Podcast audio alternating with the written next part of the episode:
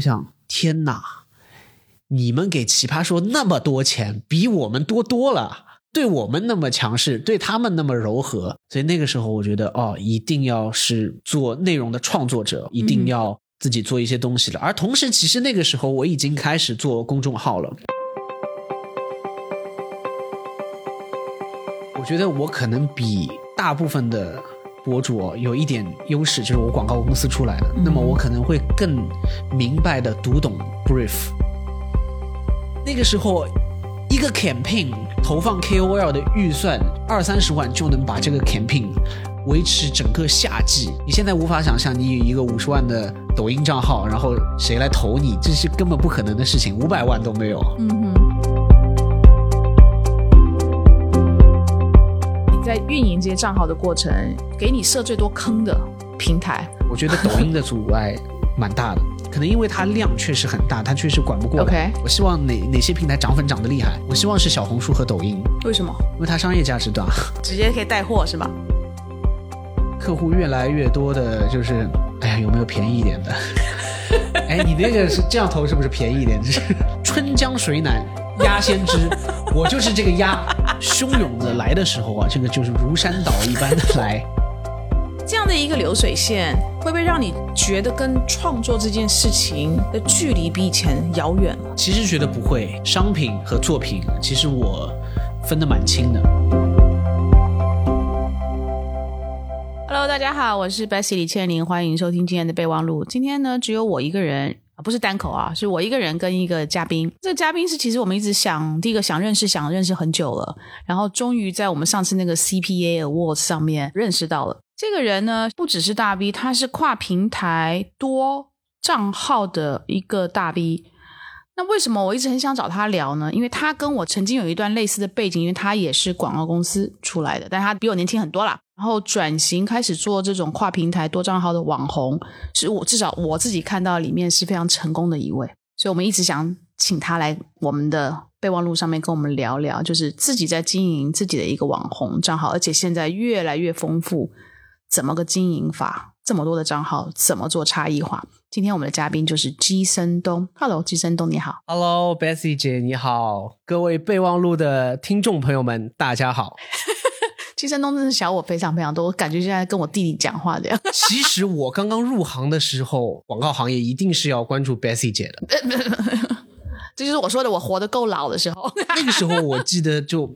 微博也刚刚出来嘛，然后我们都要看哦。那个时候的行业的 KOL 都要说些什么，我就记得很清楚。那个时候我在环视互动嘛，嗯，当时我的老板，然后跟 Bessie 姐有见面，印象很深。你老板叫金爷嘛，对吧？对，我们叫他老金。哦，你们叫他老金哦，我叫他金爷。金生东其实有非常非常多的账号，数给大家听啊。你有视频号，你有 B 站，然后你有微博，有公众号，有抖音，有小红书，有知乎，YouTube。油管啊，小宇宙，你现在开始也有自己的播客，然后你还有一些自己的小号，嗯，所以你的号一共有几个？怎么说？我觉得如果是视频类的话，嗯，那么是在各平台都有。那我我基本上。整体来说，两个账号为主，一个是我自己的号叫基森东，它是我个人账号；另外是一个做街头采访的账号，叫做好叫好吧，好叫好吧。另外我自己有开一个小号，就胡言乱语的 瞎说八说，说一些这个不太好的话啊，没有不太好啊，就是想怎么说就怎么说的，对一片自留地的一个小号，微博小号。另外呢，还有一个小宇宙的号。你跟我一样，其实我们是乙方出身，就是在广告代理商里头。那那你当时带的这家叫环石互动，其实是在社交媒体里面算先驱，对吧？很早就开始做社交媒体的传播，然后做的非常成功。大家很可能很多的耳熟能能详的这个杜蕾斯的广告，都是出自这家公司。对，我在那家公司，我们公司呢在北京和上海有办事处。那么。我是在蛮早的时候就进了上海的办事处了，在一个非常优雅的一个我们所谓梧桐区的小洋楼，小洋楼里面，对，小洋楼还挺高的，在五楼，小资我感觉啊，然后非常有味道，很适合我们创意公司做一些事情。我刚去的时候，差不多我们差不多十五个人都不到吧，嗯，大概只有十个多一点的员工，所以那个时候我还算在上海比较早。杜蕾斯是我们北京的同事在服务，我服务的是可口可乐，做社交网络做的很开心。我觉得环视互动给了我们很大的空间去施展，我也非常幸运。一二年还是一三年，然后我们负责了可口可乐昵称瓶的 campaign。嗯，当时拿了爱妃奖的全场大奖，我是那个 campaign 的项目的负责人，哦经历了这个 campaign，然后那个时候我觉得哇，我就是要做 social，我就是要做广告，啊，我要好好施展，未来我要把自己奉献给 social，奉献给创意行业啊。那时候 social 是以文字为主，还是那时候已经开始有视频？图文那个时候视频好少好少的，没有什么视频。对，那个时候野蛮生长，嗯，基本上就是微博了。微博可能占百分之八九十。逐渐后来在公众号出来，我记得很清楚的是，我们确实有去投放一些 KOL，但是那种投放就是价格低到令人发指。我们做可口可乐的一整个 campaign。那几百万吧，给到我们去投放所谓的营销号的总体的预算好像才二三十万，但是我们能投海量的号，因为那个时候一个营销号就 average 可能三四百四五百，最贵的可能一千二一千五到两千已经是贵的不得了了，我们已经手抖了，这个号竟然两千。我记得非常清楚的是，我们有一次去投啊英国那些事儿，哇，这是一个那个时候做巨大的 IP 了，对不对？粉丝也很多，是最有名的微博的账号。我们去找他，多是多少？当时几百万了，肯定。但具体我肯定忘了。正好是我一个朋友在英国读书的好朋友，然后就找到他，然后我说：“哎，我们想投一个广告，我不知道你多少钱。”嗯，然后他居然跟我说：“我从来没有做过这件事情，从来没有投过广告。他只是在用爱发电网上发一些东西而已。他也想不到这个东西能挣钱。他反问我：‘你你觉得多少钱？’我看他因为质量很高嘛，我说一千块可不可以？他说好。”他说太好了，具体要怎么做？我说我啊，我们呃可能给你一个方向啊，你写给我，然后就发，我们指定的时间发。哇，一千块就搞定了英国那些事儿。哇，现在他后来写那些公众号头条，不知道多少万、几十万这样。嗯，包括我印象还很深的有一件事情是，当时韩寒还非常活跃嘛，那个时候非常活跃。然后他拍他的第一部电影，嗯，那个时候其实他在网络上非常的活跃，包括跟他女儿啊等等。他有一个账号，除了他自己韩寒这个账号，还有一个叫“亭林镇独唱团”。哇，那个时候好火，因为人人都很崇拜韩寒。我们可口可乐就有一个 campaign 想送给韩寒，送给他们工作室一些定制的可口可乐昵称瓶的那个罐子。然后找到我说：“你们如果发三条微博的话，一条转发，两条直发多少钱？”我说：“我们不知道，我们没做过。”哇，纯真年代。对，完全是纯真年代，他们完全不知道要要怎么做。然后我说两千块，他说好，就做成了。就是现在都是无法想象的事情。环视互动是一个非常 social 的公司，我必须要说，好多的同事他们在跟我们上班的同时，他们在社交媒体上，在微博上都是大 V 段子手，非常厉害。我们有时候我们老板老金就说：“哎，这个东西就投谁，给他三百块，让他投，让他发。一个 campaign 投放 KOL 的预算是。”占很少的，更多的还是我们在给客户做一些物料、做一些内容，二三十万就能把这个 campaign 维持整个夏季。那个时候应该是两个月给做下来，哇，真的现在很难想象。哇，不过那时候你们做可能帮非常多微博的所谓大号开始。意识到自己可以靠自己的号赚钱，对对对，有一方面是价格的这个体系啊，还是刚刚开始；另外一方面，在整个 campaign 当中，我们做投放的时候，我的权限是非常非常非常大的。嗯，但我觉得这个也可能跟我们环视互动当时公司的。风格对。是有关，因为我有一次跟老金出去开会，我跟他两个，我们去可口可乐，在会议室室上，当时正好有一个热点，嗯，这个热点很符合。杜蕾斯，然后看着他打开电脑，登录了杜蕾斯的账号，然后他自己就发掉了。我现在完全不能想象，就是乙方可以完全，甲方完全不干涉，他就完全自己发，就是那个时候权力非常的大。哇，好多的内容就我直接跟创意沟通，我说我们做个什么东西，甚至有一些我直接拍照片，直接投号了。然后哇，效果也很好，自己一个人就做决定了。现在是完全想象不到，环视互动，包括可口可乐的这个客户，这波 campaign 给了我很多的幻觉，就是能当家做主，做主人翁了，尽情的发挥自己的创意。后来逐渐的又做了很多的很多的客户，会发现其实我们会有很多的阻力，可能是预算的问题，可能是沟通的问题，可能是各种各样的问题，很多东西没办法实现。嗯，所以你就决定自己出来。对，那个时候其实蛮痛苦的，因为后来是在环视互动之后，我又去了亚克互动，嗯，老板都是我的恩师，关系也非常好。只是说到后面这个阶段，二零一五年之后做 social 这一块会越来越被动，我们很多创意没办法实现，那个时候就会怀疑自己，创意行业这一部分被削弱的很多，可能它完完全全就是一个。服务行业了，我觉得逐渐逐渐不像我刚入行那种完全有激情的时候。而且我当时我印象非常非常深刻的是，我服务一个客户，这个客户当时是全国最火的综艺节目《奇葩说》的冠名赞助商，然后我们一起去北京，一起一起去录《奇葩说》。当然，客户跟我们关系也很好了。明显的发现，当客户跟奇葩说的那些人，比如说跟马东老师他们说话的时候啊，马东老师，待会儿我们的那个 logo 啊，能不能放在那个桌子的中间一点呢？口播可以，可不可以再播一下什么什么？就是这样的态度。然后跟跟我说，就是说 Robin，我叫 Robin 嘛，他说 Robin，待会儿怎么怎么怎么样？等会儿你要记一下什么东西啊？但客户跟我们的关系私交是很好，但是明显的能感到这种语气不一样。我想，天哪，你们给奇葩说那么多钱，比我们多多了。对我们那么强势，对他们那么柔和，所以那个时候我觉得哦，一定要是做内容的创作者，或者做一个平台，是一个。蛮重要的节点吧，我觉得哦，一定要自己做一些东西了。而同时，其实那个时候我已经开始做公众号了。哦，我在一五年的时候开了公众号，然后基本上在一六年的时候，我也写了一些爆款，然后积累了一定粉丝。那个时候我就想，哎，我正好有个公众号，要不我把它做做大。其实没有想说我要开一家公司啊，或者做短视频，但是心里面种下了一个小小的萌芽，就是说以后我可能要。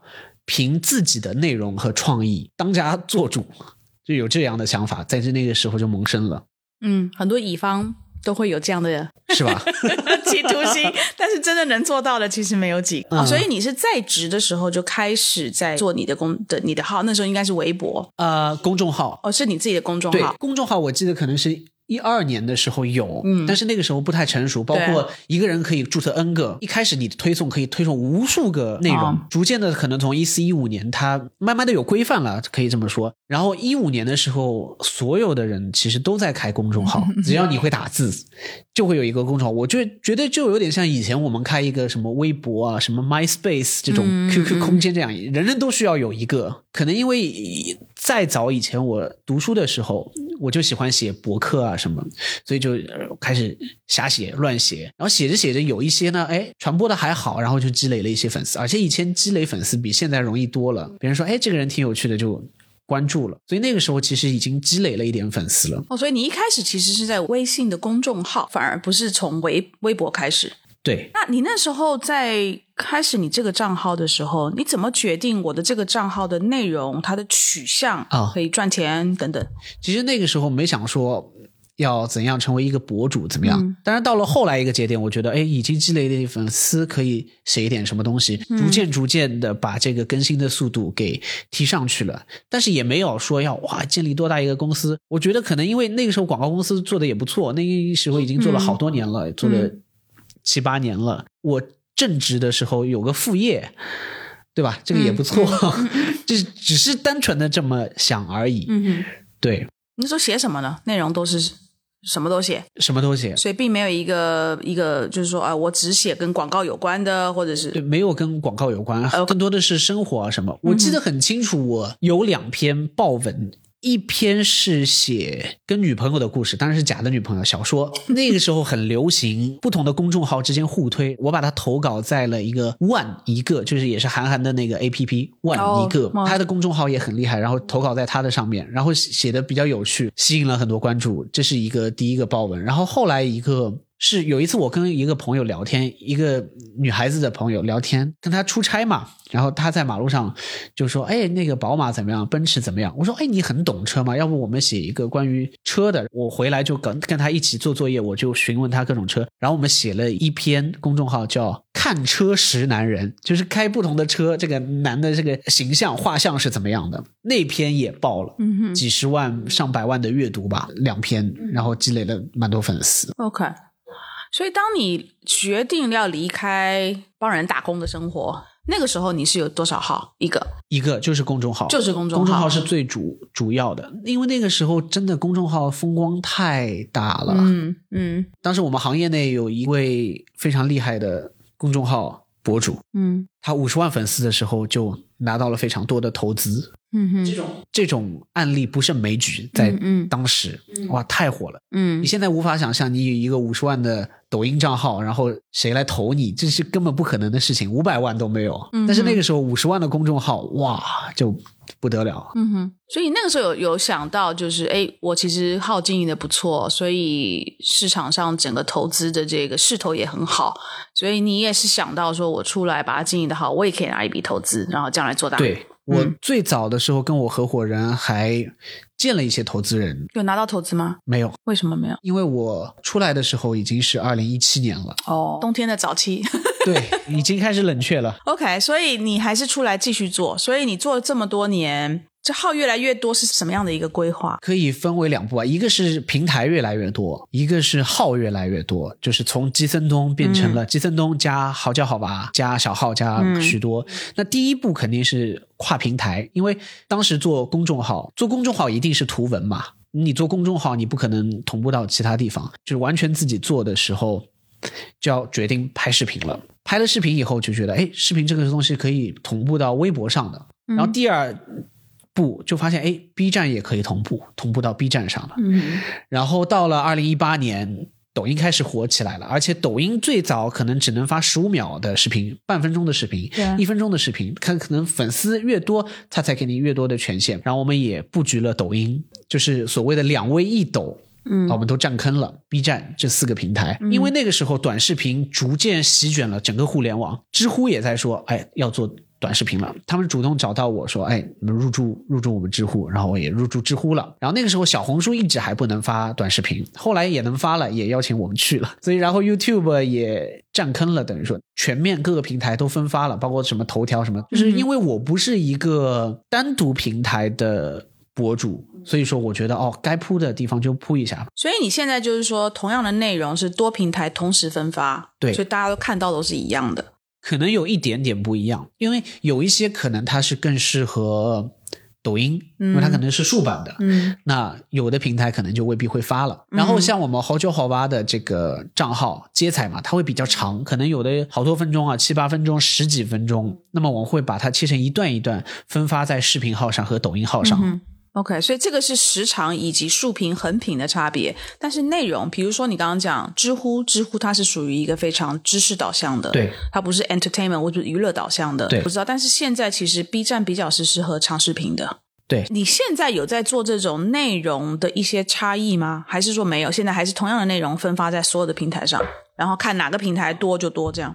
基本上长的视频就横版长一点的视频，我就基本上每个平台都分发，但是短一点的视频。有的可能分发，有的可能不分发，因为 B 站也在做吸引短视频博主入驻，然后抖音也希望长视频入驻他们的平台。以前能明显的感受到，哦，这个视频在 B 站上肯定很多人看，发抖音上肯定是凉了。现在我逐渐的发现，一个视频它如果火的话，它就是全平台火，它不一定是个别几个平台火，是因为每个平台的用户的体量也都大起来，所以重叠度也高了。是你现在可能已经没有图文了，都是以视频为主。是我知道是你是一个产量非常大的大 B 的这个博主，甚至有十个人的团队在帮你做各种的题材的规划以及制作啊等等的，每个视频里面都有你。现在我们的街头采访逐渐逐渐在把我给去掉。哦，真的去寄生动画？对，去寄生动画，因为一方面我很累，嗯，另外一方面的话，就是我们是对客户的话，他会有点分不清楚这两个账号，嗯啊，那我弄个采访，你发你寄生东的号好了，对吧？但是我们这两个定位是不一样的，街头采访就是。有一个主持人，这个主持人是我或者不是我出去采访，嗯哼，是没有脚本的，他可能只有一个主题跟大纲。那么我自己的号可能是有逐字稿的，然后在那里拍摄，只有我一个人，嗯哼，对，是不一样的，所以也要把这两个差异化给所有的甲方看到。OK，但你这两个号的订阅是差很多的吗？差蛮多的吧？对，可能好酒好吧，只有我的二分之一不到吧。你的寄生东主要的账号现在有多少的订阅？在哪一个平台上是最多的订阅？最多的是微博一百五十万。但是你说我最重要核心的平台，我也很难回答。就是有些朋友也会说：“哎，你最重要做哪个平台？是抖音还是 B 站还是什么？”其实我觉得很难说，都差不多。我觉得没有。特别拔尖或者说特别不行的一个平台，不能说都很厉害，就是都蛮平均的。是直接这么说吧，我希望哪哪些平台涨粉涨得厉害？我希望是小红书和抖音。为什么？因为它商业价值大，直接可以带货是吧？对，可能从两方面呢，从商业价值上肯定是抖音和小红书，它商业价值大。那么你如果说我自己喜欢的就是我很 enjoy 做内容。上来说的话，我可能比较喜欢 B 站和微博，嗯哼，但是它商业价值就是低，就没办法。嗯哼，我方便问一下，你现在金生东的号，如果有一个品牌要合作的起跳是多少钱？你方便说吗？起跳，那起跳的话，低是很低。老实说，我规格真的很多，因为我还有私域，还有粉丝，让你发发朋友圈，那这个就很多便宜的。如果是图文的话，因为微博也有图文，这是起跳。太厉害！如果是规格比较低的，就抖音短视频一分钟的话，应该是长的视频的话，那就更多了。是，但是现在基本上没人投了。哎呀，这个就是如人饮水，冷暖自知。哦，不是这么说啊，是春江水暖鸭先知。我就是这个鸭。春江这个水暖，就是整个我们的经济形势。以前是可能投我们规格比较高的会。多一点，我们也能明显的感受到品牌的那种阔气，就是我是世界大牌啊，我是五百强企业啊，我要投就投你最大的号，对吧？我怎么投能投你比较规格低的东西呢？但是现在的客户越来越多的，就是哎呀，有没有便宜一点的？哎，你那个是这样投是不是便宜一点？这是非常直观的。最最前沿的感受到，嗯哼，有没有客户你会说啊，我只适合上在，啊，你们会跳？最早之前的话，其实平台的像抖音没有那么强势，或者小红书没有那么强势的时候，就是一师多份。我们的报价也是说，你投我一个视频，我发四个平台、五个平台、六个平台。就 OK 了。现在的话，由于不同平台的属性，或者说抖音很强势，他就想投你抖音，我我不想投你微博，你有我也不要，对吧？所以我们的报价就变成了，我们有一个制作费、基础费。你要投抖音的话，你加多少钱？这投微博的话加多少钱？投公众号的话加多少钱？当然没有人投公众号了。都变成赠送的了，应该就是 那么惨啊！公众号就完全是断崖式的不行了嘛？那可能投小红书再加点钱，现在是这样的一个模式了。公众号一定是我觉得有蛮大的价值，尤其像我们去年四五月的时候，哇！发挥了很大的价值，就还是有固定的受众，可能他的蛋糕小了，做蛋糕的人也少了。因为我之前做公众号嘛，我是看到咪蒙啊、六神磊磊啊那些，还有很多账号啊风起云涌，每天非常精彩的在斗法的那个时代。我现在也看到，当时做很多公做公众号的好好多博主，包括我身边很多朋友都不在了，都不做公众号了，但是还在做的，做的不错的还留在那里。蛋糕小了，做蛋糕的人也少了，就是他们还是能活得很好。嗯哼，当时你的企图心就是说，我就是不想再做乙方了，我想要有一个自己的自主权。那你现在因为号这么多，而且体量非常的大，第一个你能养活一个十个人的团队，我相信你每一年的收入其实是应该是很可观的啊。所以表示有非常多的客户来找你，所以你现在的这所有的内容里面有多少是非商单的内容，有多少是商单的内容？哇！这个可能我没有具体算过，但是汹涌的来的时候啊，这个就是如山倒一般的来。像在年前的时候，我们猴球华华一下子发了四个广告，我跟我们编导同事说：“我说不行，这个不行，这粉丝通通要取关了。”嗯，这么说吧，我没有去设定一个比例，就是说可能三比一、四比一对半开或者怎么样，来者不拒，来广告。基本上没什么大问题的话，我们都可以接。第二点的话是说，我自己的内容的话，就是啊有热点就可以发，想到什么就可以发。然后我的备忘录里面有好多东西，有时候觉得哎这个可以写就发了，所以我没有设定一个固定的比例。是，我觉得我的心态是有明显的变化的。我以前是对内容、对平台抱有那种。非常崇高的尊重，我说啊，这个不能被商单污染。哦，我 包括我最早在二零一八年的时候，我记得清清楚楚，那是一个九月夏天。然后我跟我合伙人说，八月的时候，我说马上九月了，九月份我们一条广告都不接。什么客户我们都不接，给再多钱也不接。九月份我们好好做内容，做几个爆款。九月过去，马上双十一了，十月份大家都会来下单，然后怎么怎么样，说的很好。现在想想真的是傻，就是 为什么傻呢？就我现在会更多的是商人的逻辑思考这件事了。我会想说，哦，那有就接吧。因为我有公司要养活，对吧？我是要做这个生意的，嗯，那么来就接吧。为什么不接呢？嗯哼，这是不是傻子吗？我经常会想到以前这个很天真的时刻，包括去年十一月的时候，我们的商务说：“哎，又有谁来准备要下单了？但是你看最近很多，你要不要接呢？”我说：“接啊，这一年就是旺季啊，我大不了什么事情都不做了。”整天就加班呗，会有这样的心理变化。包括我有博主的朋友，他说：“哎呀，这个要不要接广告？我们这个不能多接什么广告。”我说：“你傻，你接呀！”有有有这样的心态的变化。当然，我觉得。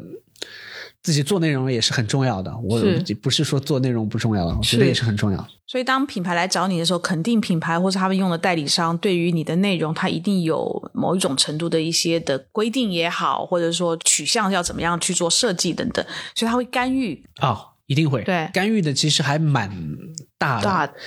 这个 Bessie 姐你肯定嗯都懂的，对的，都是乙方出来的，是的。我觉得其实广告公司怎么讲，给了我很多的经验，我觉得我可能比。大部分的博主有一点优势，就是我广告公司出来的，那么我可能会更明白的读懂 brief，嗯，就他为什么要这么做一个 brief，嗯，什么时候有露出，什么时候怎么样，我可能会更清楚一些。当然，我以前对于很多的干预，我是非常强势，这个东西你不能把它做的一塌糊涂，我会。跟客户沟通，跟广告公司沟通，一起开会啊，或者怎么样？但是我现在越来的越佛系了，就是我会说啊，这个东西不好在哪里？但是我会最后我会补一句：如果你要这么做的话，也 OK，我就我们就 on brief。是什么事情改变了你的这样的态度？没有具体的事，因为是一次一次的受罪。你 妄图你一己之力去改变整个。他们的工作习惯，这是不可能的事情。嗯我觉得在商言商，就是他给你钱，你帮他办事就可以了。当然，我现在有的时候，哎呀，特别脾气不好的时候，还是会跟他们 argue 一下啊。但是整体来说，我会把我所有发出去、发在我平台的内容，我会分成两个部分：一个是商品，一个是作品。作品就是为粉丝负责，我就是要让粉丝看得开心，然后我自己做的也爽。嗯，那么另外一个就是商品，就是我只对客户负责。客户说怎么样就怎么样，嗯哼，发出来的东西像一个四不像一样的东西，或者说就像在念产品说明书一样的东西。OK，我们也跟客户说过后果了，那他们要这样，那就这样吧。有些人可能容忍，有些人可能不能容忍，就取关了。对，取关了。但我觉得这没有关系，就是因为粉丝就是来来去去，也不是说他走了就再也不会回来了。今天你用一个他不喜欢的商单的内容，你伤害了他，他走了。明天他被传播到你一个很好的内容，他又被感动到，他可能又回来了。以前我会好伤心啊，我觉得哇掉粉心里啊，多么的难过，就像你有无数个几千几万个女朋友。不再爱你了，就太痛苦了。你知道，一个女朋友不爱你，你算了，就是每天这个来来回回，你是很伤心的。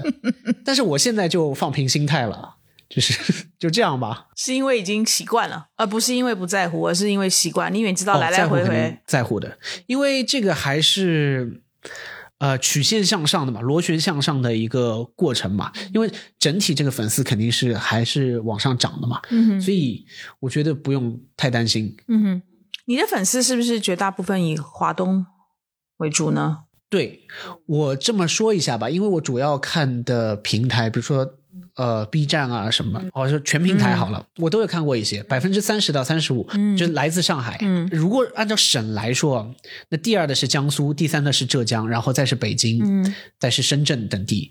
如果按照市来说的话，就是北上广，所以我觉得核心就是北上广、江浙沪，嗯哼三分之一的是上海人。，OK，对，所以你接上海 base 在上海的品牌也比较多吗？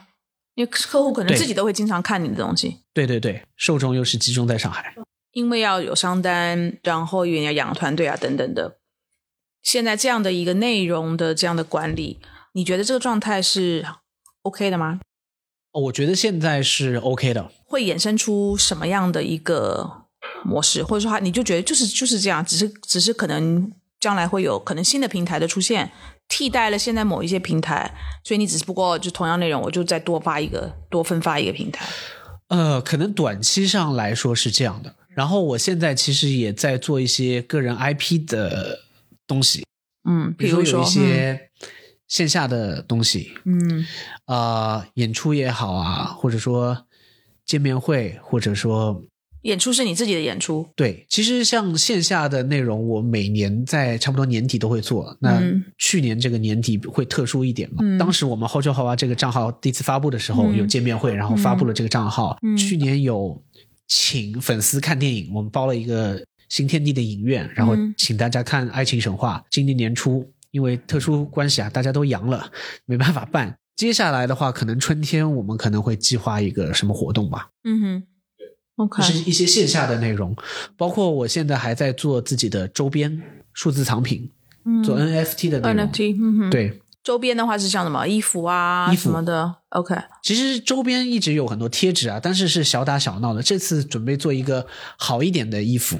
OK，我自己可能完全不赚钱，但是我希望我做出来的周边，它是一个 content，嗯。就是我觉得做出来的周边，它不是一个商品，它也是 content，是有文化属性的，是觉得有有趣的。我们也在做这样的东西。嗯哼，对，嗯哼，我我听过你上那个樊宇的那个锦湖端，锦湖端聊你的这整整个的这样的一个经营。其实你的很大的企图心不是只是哦，就是经营社交账号，而是你其实是想把自己将来做成一个甚至是传媒集团，对吧？因为来去对比，比如说 SMG 啊等等，文广啊，这个肯定是要往大里说的，但是我 这是说给投资人听的吗？呃，可能是吧，但我我希望是呃一步一步来吧。嗯我们以前在本土会有一个你说精神支柱也好，或者是文化内容的支柱，就是我们上海电视台有非常丰富的内容，嗯，但是现在已经完全就不行了。这个东西如果取代的话，我觉得我希望我可以是做到啊，就以前大家看上海电视台、看老娘舅、看什么《相约星期六》，那接下来可能就看我们好叫好吧这个账号。嗯哼，所以如果你要从现在这样的状态往传媒集团的这个方向来去做发展的话，你将来打算怎么把这个丰富性给建立起来？嗯，我们其实是有在计划，嗯也面试了一些人，我们可能要找更多的人，然后丰富我们的内容。嗯哼，但是现在感觉还是有一点难度，可能体量还没有那么大，先走一步看一步吧，先把我们这个体量给做大吧。你到目前为止有接受过投资了吗？虽然一开始没有，哦，所以都还在是用自己的钱，或者是说你的运营的钱，不断的投入去做发展。对对对，应该是有人来找过你，只是你们比较挑。有聊过，但是后来就也不了了之了。还是说现在自媒体这一块基本上是比较冷却了。嗯哼，那你会不会害怕？你说害怕的话，肯定会居安思危，想这个行业要怎么推进。但是我们目前还活得可以。OK，你在不同的平台上，虽然你是统一做分发，不同的平台它有不同的游戏规则。对我不知道你方不方便说，就是说你在运营这些账号的过程，给你设最多坑的平台。最多的坑啊，我我倒不觉得有很多坑，嗯但是我觉得会有一些阻碍的平台。OK，我觉得抖音的阻碍蛮大的，可能因为它量确实很大，它确实管不过来，经常会有的被限流啊、屏蔽啊之类的，会会比较多在抖音。它是因为你的内容去做这些限制，还是说有的时候是内容？OK，你如果在抖音做直播的话，我说上海话我说不过三句，因为它无法识别方言了，它就控制不住你，它可能觉得你在乱说话，它就会提示你不要再说听不懂的话了啊，然后就要把你掐掉，掐掉。啊！以前直播的时候，我说普通话，然后有网友就会说：“哎，你说两句上海话。”我说：“我不是不想说，是我说了的话，我们这个会被封。”OK，这是只有抖音有，对，只有抖音有，其他的没有，其他完全没有。OK，那其他的平台一定也有他们的坑，比如说小红书这样的一个就是种草啊、拔草啊非常鲜明的一个平台。每个平台的属性功能是非常迥异的。那么小红书。我觉得我不是说它很物质啊，它是很功利的。嗯，我把它当做是一个具有非常强消费属性的搜索引擎。就比如说我要买一个什么东西，呃，护肤品，我可能查一下小红书，它出来的就是说五个缺点，三个优点，什么样的？包括其实我我在小红书做过播客，我就做播客，然后他说。什么投资人听的十大播客，就是很像那种机场的那种成功学的 公式套进去了，对，或者说什么营销人一定要听的五个播客，搜一下有备忘录。绝对 还好，真的就 二十多岁的这大学毕业一定要听的十期播客，然后把每一期我觉得太功利了，省去很多中间的思考，就是告诉你一个答案。嗯，那么它就是一个搜索引擎，很消费导向，所以你发一些跟钱有关、跟消费有关、跟挣钱有关、有一点铜臭味的东西的话，会比较的受欢迎。嗯，我的体感是这样。嗯哼，抖音的感受啊，它是一个找乐子的平台。我不会想说我要打开抖音找到任何的答案，学习到任何的知识。我打开抖音可能就是我正好在坐地铁，嗯，或者我正好闲下来，我没事儿干，我在家里。所以说它就是要短平快，触及你的神经。B 站就是稍微有点深度，就是哎，我打开 B 站，我哎，今天总归要不学习到点什么，我是不出来的。哪怕是搞笑视频，它也是会有思考，我是带着思考走的。微博的话，我觉得是就是及时的资讯，胡歌生孩子了。他妈是谁？就是这样的内容，或者是有一些短短的一篇文字，两三百个字感想，你可以看到的。嗯哼，我觉得是这样子的一个平台，所以这几个平台都不尽相同。那你跟品牌客户合作了这么多年，你有看到品牌客户因为这么多年的跟社交媒体的，就是说创作者的合作，以及对社交媒体的运用上面，这么多年他们在这个方面的认知？也跟着你们这些创作者一起在进步吗？我觉得不太会。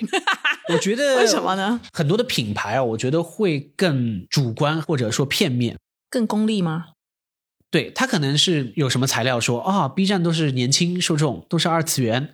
哦，它就是这么一个平台，所以它有比如说游戏相关的 campaign 啊，或者是针对青少年的 campaign 啊，它就投在 B 站。他可能觉得小红书啊就更年长一点，或者怎么样，就护肤品什么都投在小红书，就是很直观的这种或者刻板印象的这么去认为。嗯哼，跟你合作的品牌复购率高不高？会回来再不断的找你合作？有一些品牌还蛮高的。OK，所以这些就是也是跟你合作愉快，你也觉得很愉快的。我觉得跟任何客户都愉快。真的，我正要想问你的是，有没有有没有任何曾经一个客户是你实在是合作完了之后，你自己心里面暗暗告诉自己，以后再也不合作，不要再跟他合作，绝对不可能。真的，就是你的乙方的这个惯性的作祟吗？还是对？如果他投你，说明他喜欢你啊。嗯，甲方的感受是最重要的。就是这次合作，我很 suffer，我很痛苦，但是他爽就开心了，他可以再次跟你签合同嘛。所以我觉得这个就是好事。我能看到有客户复购，或者说短时间复购，我是很开心很开心的。嗯哼，前几年凯迪拉克那个时候一连投了好多，嗯，后来就跟我们说，他说我们这次想投你的，但是我们不能投了，因为我们采购什么说这个要被查了，说怎么老是投他，你是不是有什么猫腻？我觉得是很开心的。嗯，我觉得可能因为你做过代理商，就乙方的这个代理商的那段资历，所以让你非常清楚的知道怎么去服务客户，对吧？嗯，我知道有很多内容创作者要如果要自己去面对客户，或是自己去面对中间的代理商，他是很痛不欲生的，因为他就觉得像我们刚刚讲的嘛，他就觉得哇，你你就是要来沾污我的内容，你就是要来污染我的这个纯洁的这片土地，又想要接这个商单，但是又要同时满足品牌，是要做非常多的这种协调、帷幄、运筹啊等等的。但是你是很轻松的，就真的没办法改变，就是真的没办法改变。当然，我吐槽会经常吐槽，我吐槽好多啊，而且我是直言不讳的吐槽，我直接直接发朋友圈阴阳客户，很多人说你这条。屏蔽客户了吧？我说没有，所有人可见。但是我觉得没关系，因为很多客户其实私交也是朋友。很多时候，客户在那里，我们可能会觉得是作，或者是有提出我们认为不太合理的需求。那其实也不是客户的关系，不是说客户跟你对接的那个人，就是广告公司对接的那个客户。他一个人可以拍板的，他有同事，他有老板，他内部有其他的部门，他有电商部，他有销售部，或者他有好多好多的部门，所以他有很大的压力，你必须体谅他。有时候我们客户之间，我们私底下也是朋友，我们交流是完全没有障碍的。我觉得他能百分之一百。了解什么是好内容，但是没有办法，它后面的这个怎么说，多方的这种角逐啊，好多好多的，你必须去体谅，你要认清这个现实。你不是一个 KOL，你说你们要怎么怎么样就去。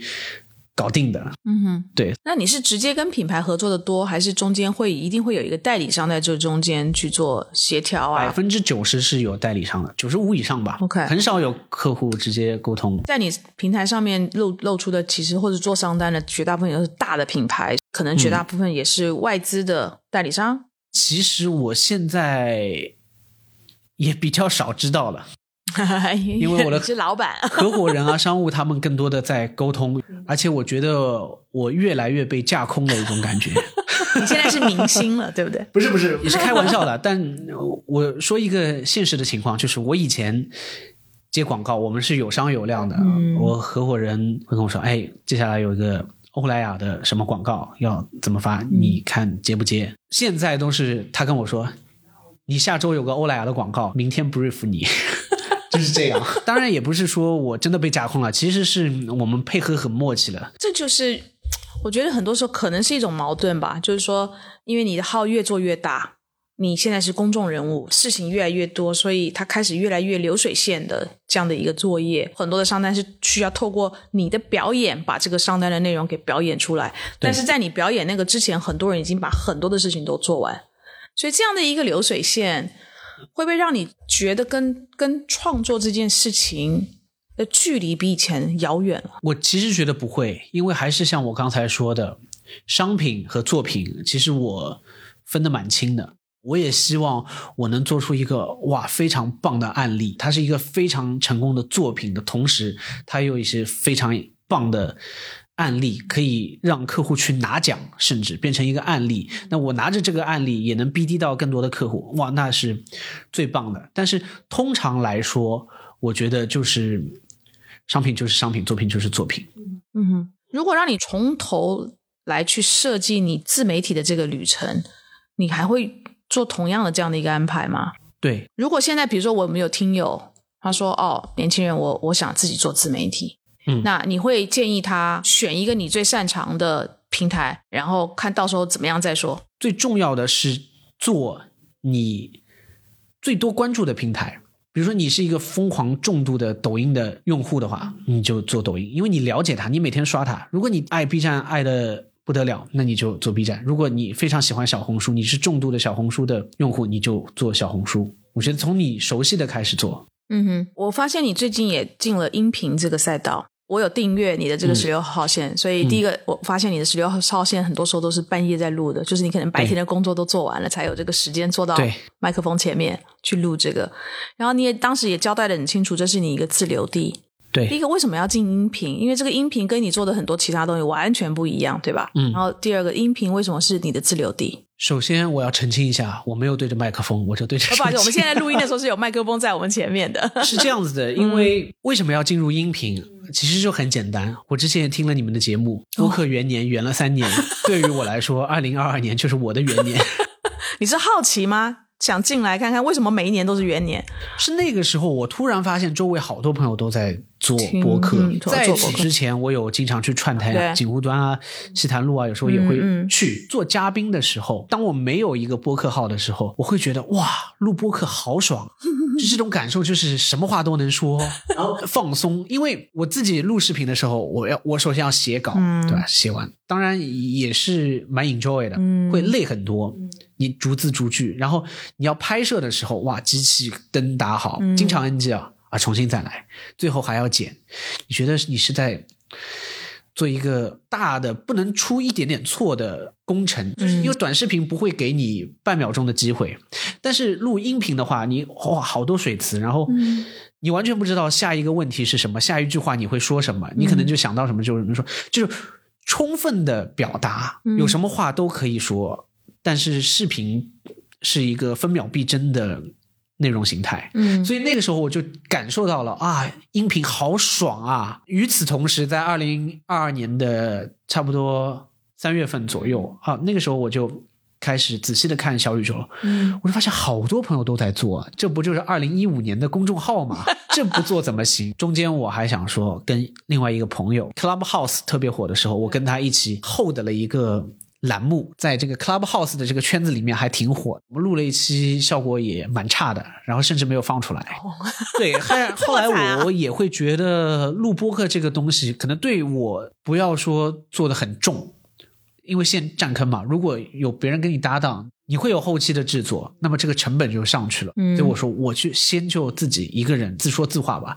而且恰巧那个时候是五月份，其实时间还蛮多的，没什么事做嘛，整天在家就就录呗。然后从那个时候就开始了，就是先进入了这个。其实我中间啊，后来我们当然到了六月份、七月份，我也在想，哎，要不要好好的。选题一下，嗯，要不要找个嘉宾，嗯，置办一些好的设备，嗯。后来我完全打消了，我说这有违我的初心。如果说我现在要要把它做重了，嗯，那么的话我会很累，嗯。所以说一开始就是从自留地开始做，因为自留地能完全的抒发我很多想说的话，我觉得会比所有的视频或者其他平台的空间更大，嗯。就是你是在里面是真的，就像你讲是很感性的，它就是你一种抒发。对，半夜就是往往最多愁善感、最矫情的时候，就打开就说了。是它比较像你吧，回归到一个自我状态的一个对媒体。对对，其他的时候是你必须要为了上单做出服务。对，因为我自己其他的视频的话，我会觉得它是一个打磨好的作品。嗯，那我自己音频的话，更像是。访谈当然是没有主持人，我一个人在说自己的观点的一个东西。那么晚了，大概也难找到嘉宾了，一点多。但是那个是比较像你的作品，我感觉啊，时间不长，大概就是有的是十几分钟，二十分钟。你 enjoy 这个音频吗？在做这个？哦，enjoy。虽然我发完以后。我从来不会自己听，听有的时候会听，因为有的评论可能他 mark 了这个几分几秒，我可能会想听。哎呀，那个时候我在说什么？但我基本上不会听。但我觉得能说就很爽。很多观点，我觉得我没地方发，我只是随便只言片语讲了讲，它不构成一个视频。所以我我觉得在播客里面讲特别爽。这也是我觉得播客这个平台我很喜欢它的一个地方，空间非常大。因为前面讲。就是你在代理商的时候，你就发现你你陪着客户去录《奇葩说》的时候，你发现客户跟《奇葩说》的制作单位或者马东讲话，跟他对 agency 讲话很不一样。你现在是大号了，品牌客户跟你讲话也是这么的温柔婉约吗？你终于有得到这样的一个对待了吗？哇，你提醒了我哎，怎么样？我没有这样的比较。但是你这么提醒了我，确实，好多客户也会说啊，我很喜欢你，我们一起合个影，要找我拍照。包括年前还有个客户说这个不行，那个不行，代理商也搞不定，一定要跟我们一个电话会议。哇，是不是很难搞啊？或者要大改啊什么？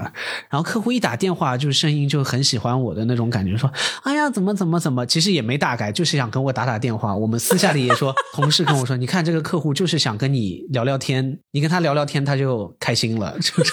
确实是会比以前在代理商的时候得到的尊重更多一点吧？我觉得，嗯哼，你会不会担心，终有一天可能客户说：“哎，更多粉丝的号很多，会不会有这种焦虑？”焦虑其实也不会，就是我觉得这是很正常的事情。我以前听吴宗宪说过一句话，就主持人问他说：“你以后过气了或者不红了怎么办？”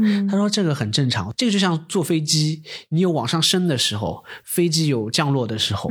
你说人气不人气啊？这个就做好自己的内容吧。”嗯哼，你有备案吗？就是万一哪一天就是真的不红了，你的备案是什么？我的备案就是，但是我自己的账号还会做，但是所以我们好巧好吧，这个账号会去寄生动画，所谓。可能现在这个账号百分之八十还是我露脸，那今年可能百分之五十，明年可能百分之二十，之后他就没有我了，然后我们可以再有其他的账号，再孵化其他的内容也好，孵化其他的账号也好，嗯哼，对，嗯哼，我也不希望我一直在台前，我也希望我就跑到幕后去，幕后是指做。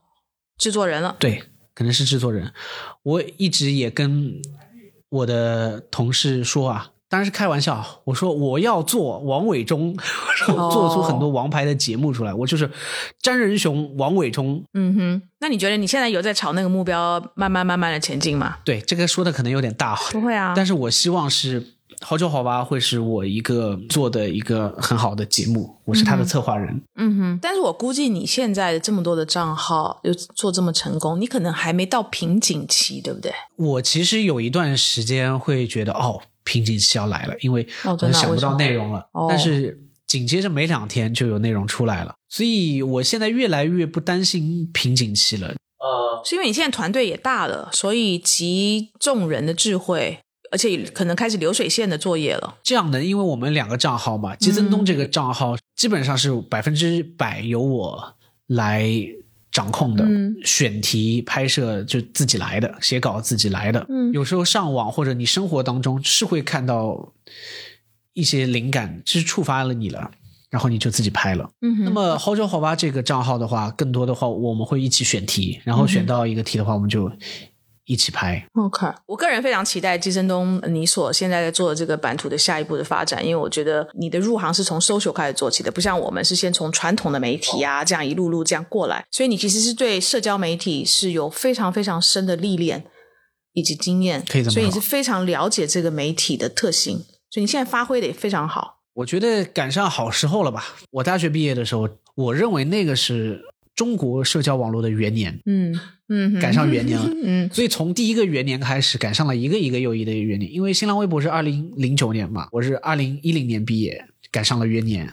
公众号也看到了，短视频也看到了，播客圆了三年也看到了，运气很好，看到了所有的元年，然后正好是入行的时候。音频还在元年，所以你没有晚。音频我感觉会要。爆发了啊！真的还有托您吉言，因为我上次 CPA 也在嘛，然后每个人对元年的定义不一样，包括你们上一期跟樊一茹的那期也说，元了三年，我们早就觉得二零一七年什么一八年就是元年了，我就想插嘴了，我说，嗯，就是二零二二年才是元年，因为我是能感受到。周围的朋友都进来了。我看到你在呃小小宇宙上面开了一个号，你也开始参与，我就觉得挺开心的。就是我们要越来越多的像你这样的优质的内容创作者进到音频的这个产业，然后又透过你们其他的平台的这个力量，把音频的这件事情，我我指的力量是说对一些客户，因为我相信当你的音频越做越大的时候，你肯定也会在音频上面或许会有开始接单的行为吧。我觉得很多的客户还是需要被我们去跟他去解释音频到底跟视频对最大的差别在什么地方。这个机会可能还蛮多的，嗯，许多品牌的决策者其实他的年龄会相对来说大一点，那么他很有可能会是音频的受众，可能比 B 站什么更更多一些，或者比微博什么更多一些。嗯哼，我们看看一年之后，我们再找季生东来我们的节目再录，到那个时候你就累积了一年多的音频的经验。其实我也跟很多做播客的朋友做的蛮大的，我我说其实完全不一样的，音频的能量是很大很大的。我可能刷短视频，我一个小时刷抖音刷了好多，我可能百分之八十都忘了，我也不知道在说什么。但是我听音频的话，我是哦心里记得哦那一期说了什么东西是留在我心里的，这个分量首先不一样。第二，你短视频你不要看它数据很夸张啊。几十万、几百万的播放，但是它这个视频可能就一分钟，甚至只有半分钟、十秒钟。那音频你可能一小时、一个半小时，你不要看它只有可能几千几万的播放，但是它累积起来，它总时长会比你抖音一个视频多好多好多。嗯，但是现在在现在一个这么功利的一个营销环境里面，音频很难带货。就算听友愿意花很多的时间听你的节目，但是对品牌来讲，他很难去看到那个他很满意的转化率，除非他是一个有耐性的品牌，他愿意利用这个音频来把他的故事讲好。这个可能就是未来才要讨论的事情。这一时也没想好。但是其实我最近听了许多的音频节目，他们都有你说赞助商也好，或者有植入广告也好，对，其实我觉得还挺好的。是找到好的角度，其实就可以帮助品牌把故事讲得好一点。杨一在我们樊一茹的那个串台的节目提的，就说音频其实给了品牌一个重新讲故事的机会。对，加油品牌们，加油播客们！我们今天非常感谢金生东来跟我们做的分享，谢谢谢谢，拜拜。